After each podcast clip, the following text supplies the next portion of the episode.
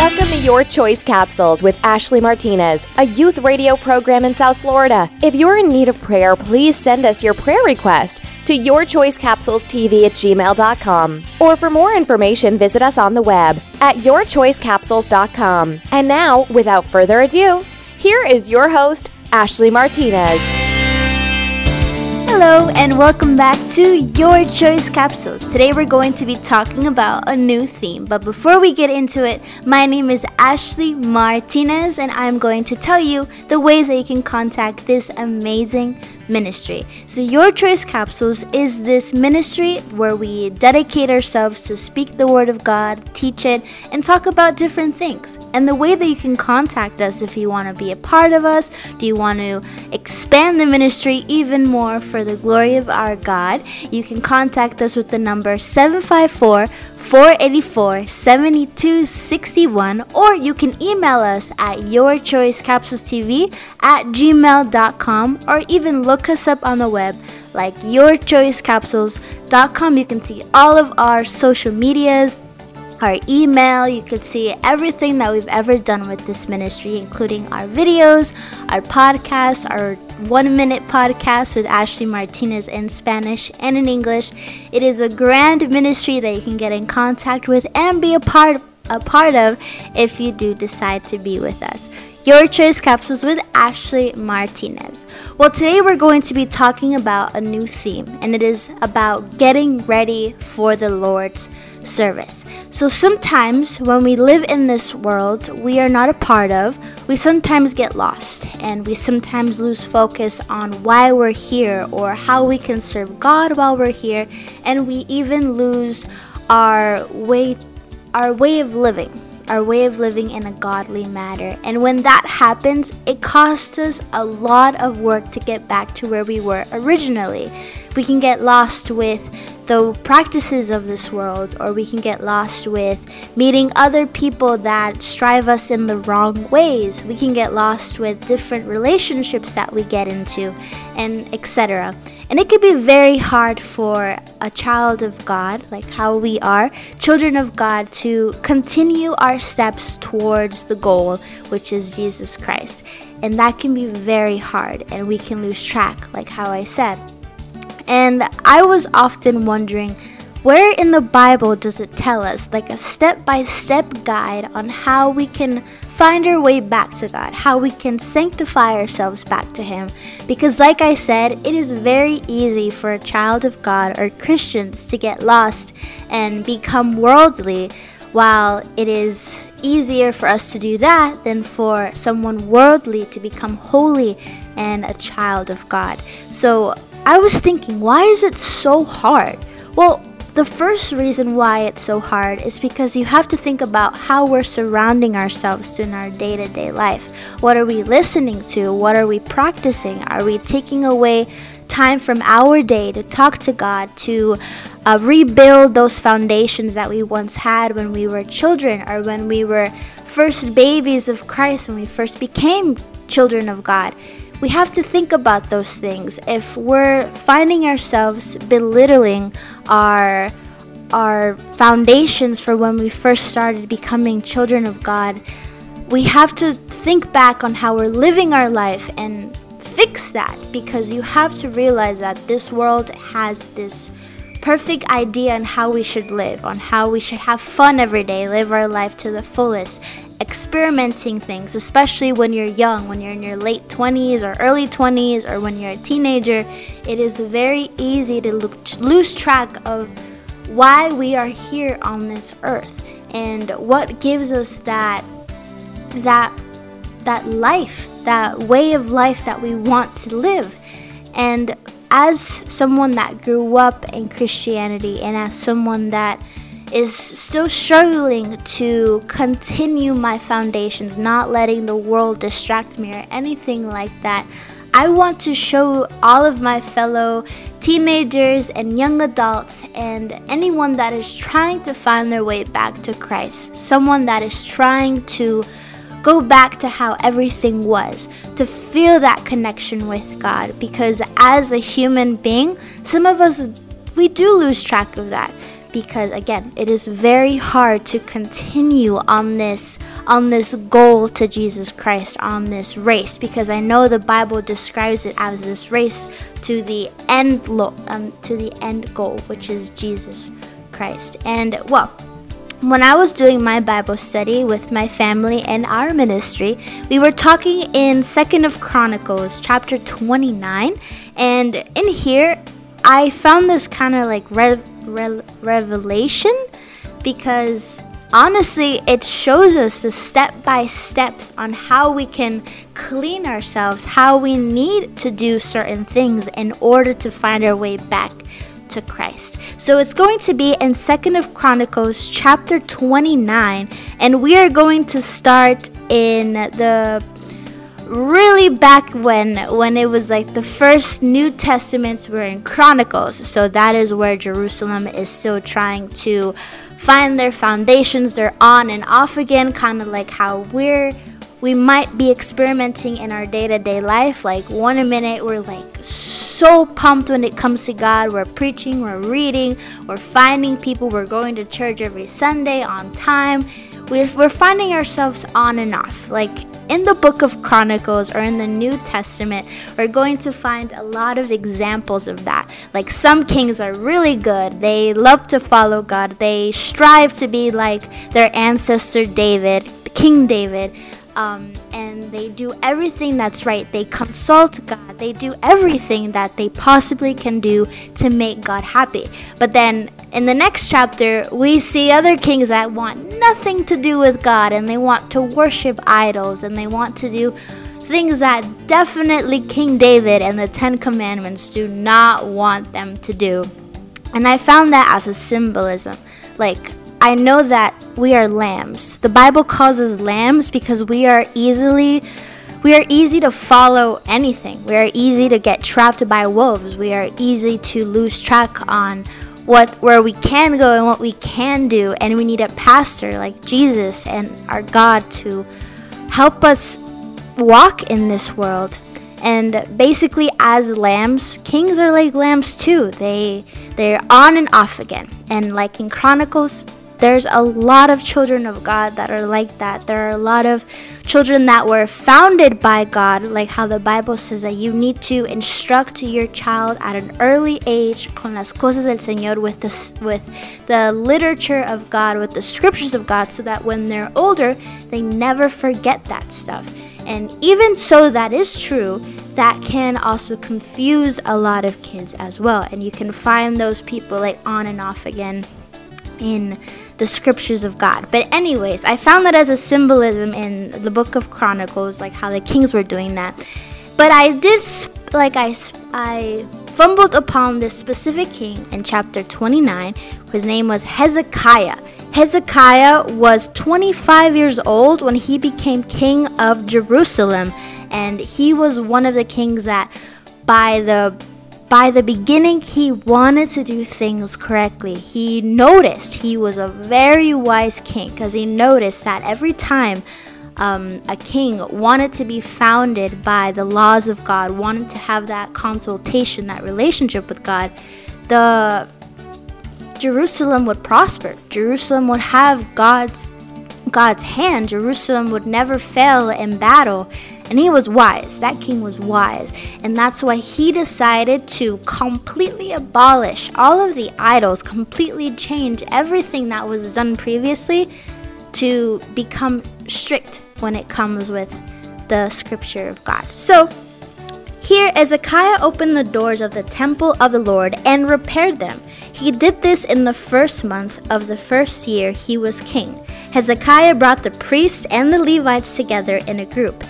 He met with them in a courtyard on an east side temple. Hezekiah said, Listen to me, Levites. Make yourself ready for the Lord's service and make the temple of the Lord holy. So, this is our first step as king. As king, we need to remember, we're going to put ourselves as we are Hezekiah. Asking, we need to start preparing to start serving the Lord. This is we're at that step where we we're the realization step where we're like, okay, my life is not as I predicted it would be. I am far away from my God. I have not talked to God. I have not gone to service or Bible study or read the Bible, and I feel physically and spiritually dead. And now I wish to change. So Hezekiah is like, all right, it's time to start. It's time to start setting up everything again. It's time to prepare myself. So the Levites, I like to think as Levites as worshipers of God. So they're the musical, they're the worshipers. They they're the ones that bring the fun to everything. When you go to church, you see those singers. Technically, those are Levites. They prepare the worship. They prepare to make God happy with music. And I feel like we have to prepare ourselves spiritually like that as well. But as you can see, it says we need to prepare. Make yourself ready for the Lord's service. It's not saying to instantly start worshiping God. No.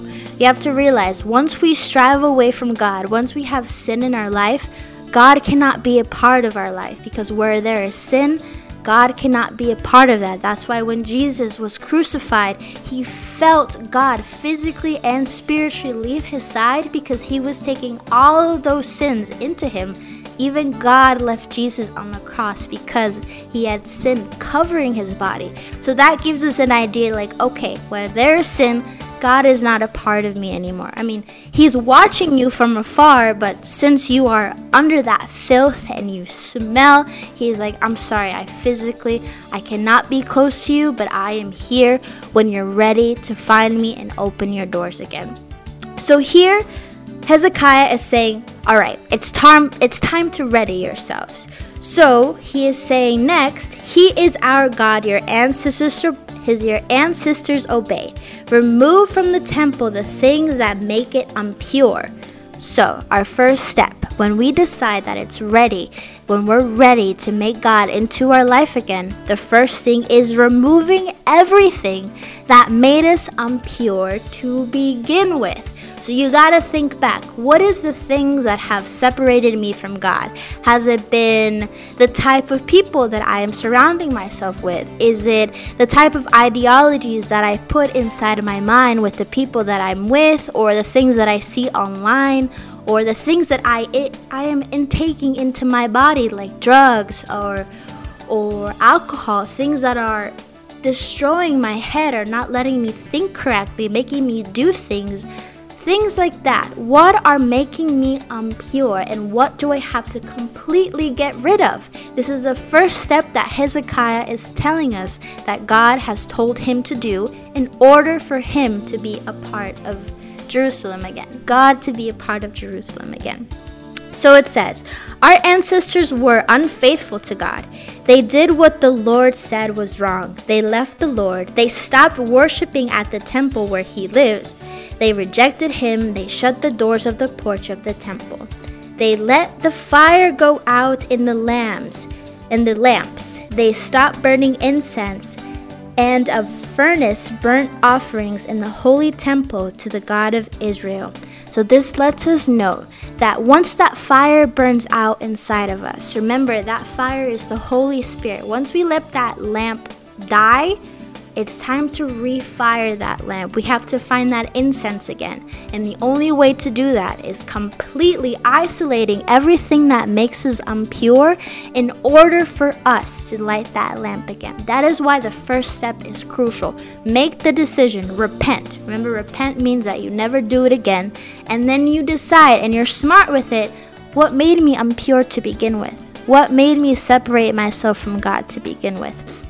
After that, it says that I, Hezekiah, have decided to make an agreement with the Lord, the Lord of Israel. Then he will not be angry with us anymore. My sons, don't waste any more time. The Lord chose you to serve him.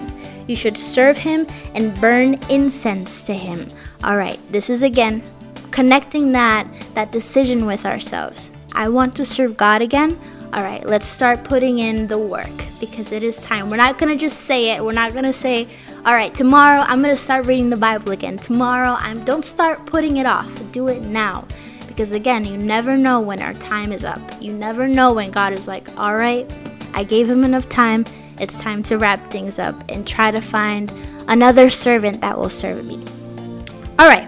And then on chapter 15, it says, The Levites gathered their brothers together then they made themselves holy for the service in the temple. They obeyed the king's commandment that had come from the Lord. They went into the temple of the Lord to purify it.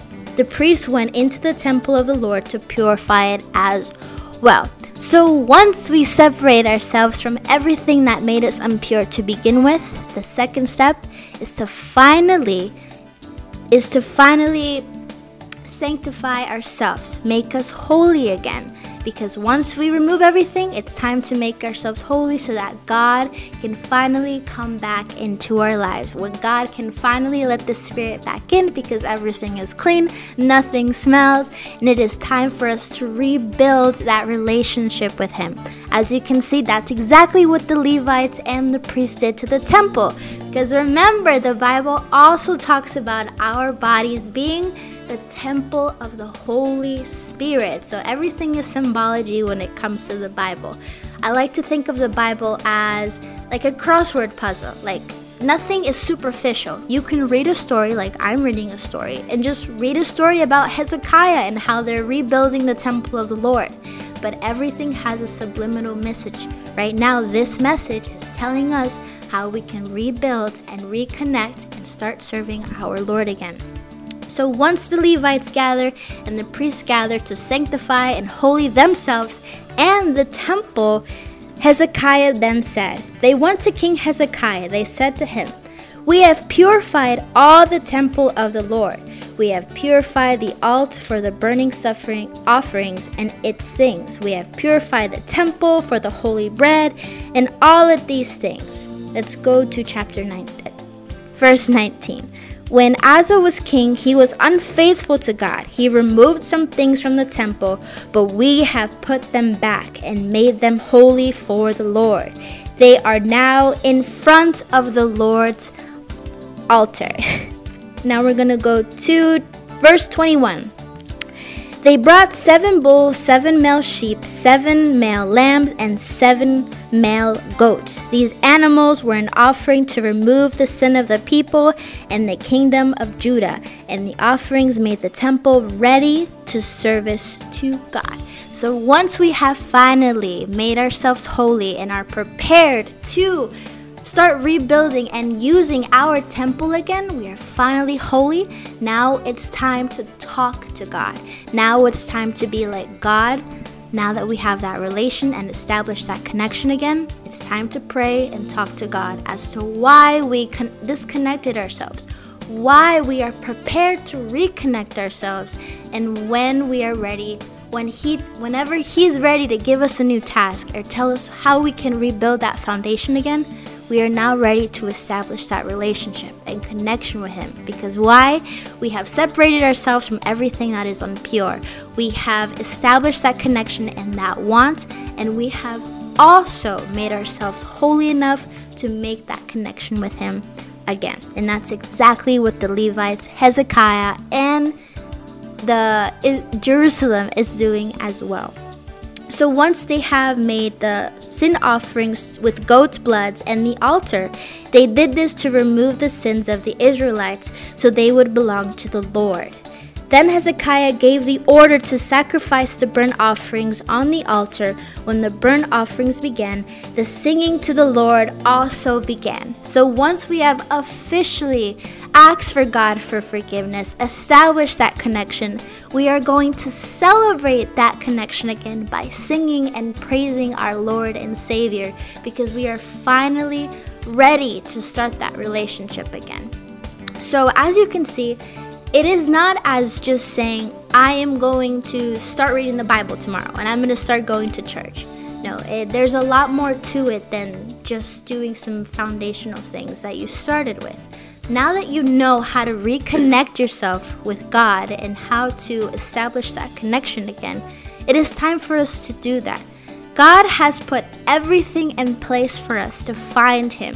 It is not that hard. It, we are the only ones that make it hard. One, because we're lazy. Two, mostly it's because we're lazy. We have everything in front of us. And if you really have put it off for as long as as you have, do you really want to establish that connection with God? I know that as if I put myself in the position of other people, it is a lot of responsibility to say, okay, I'm going to start connecting with God. I am going to start preparing myself to to serve him again because once we do that, there's no going back. We start knowing the Bible more, we start knowing the consequences and God is going to put that responsibility on your back. And once you leave him, it's going to be a lot harder to come back into his temple.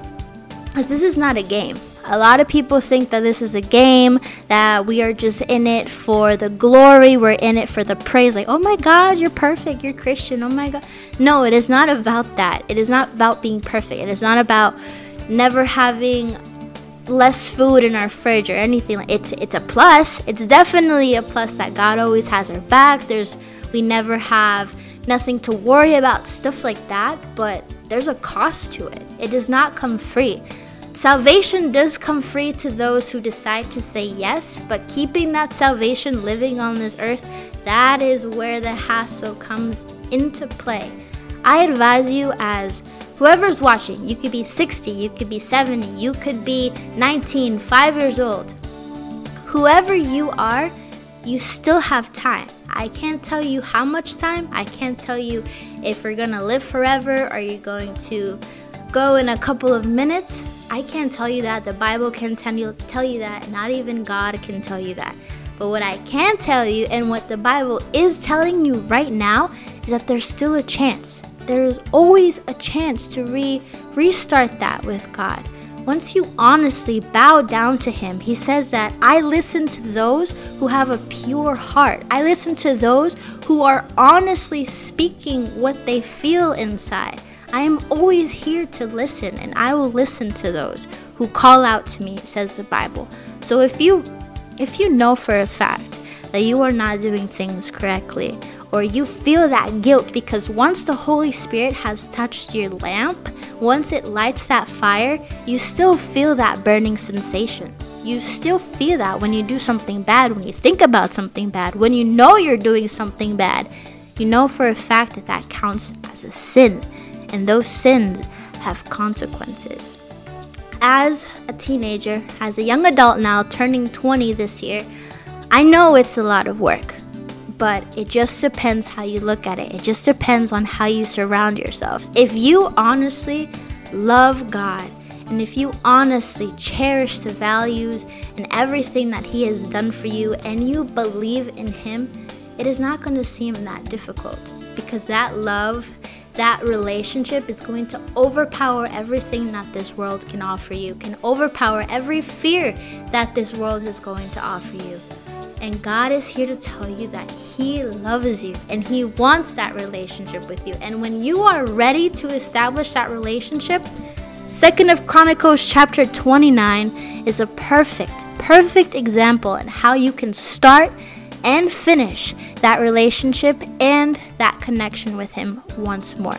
This was Ashley Martinez from Your Choice Capsules coming at you from LZM Radio Miami and Lucema Ministries. We love you with all of our hearts. Reach out to us if you have any questions, and I'll see you guys in the next time. I love you. Bye. God bless. Thank you for listening to Your Choice Capsules. We hope the Word of God reaches your heart today, and this message guides you to make the right choices. Until the next edition of Your Choice Capsules, if you would like to retransmit this radio program on your station, visit us on the web at yourchoicecapsules.com. All rights reserved internationally. Please do not copy, reproduce, or retransmit these programs without prior authorization.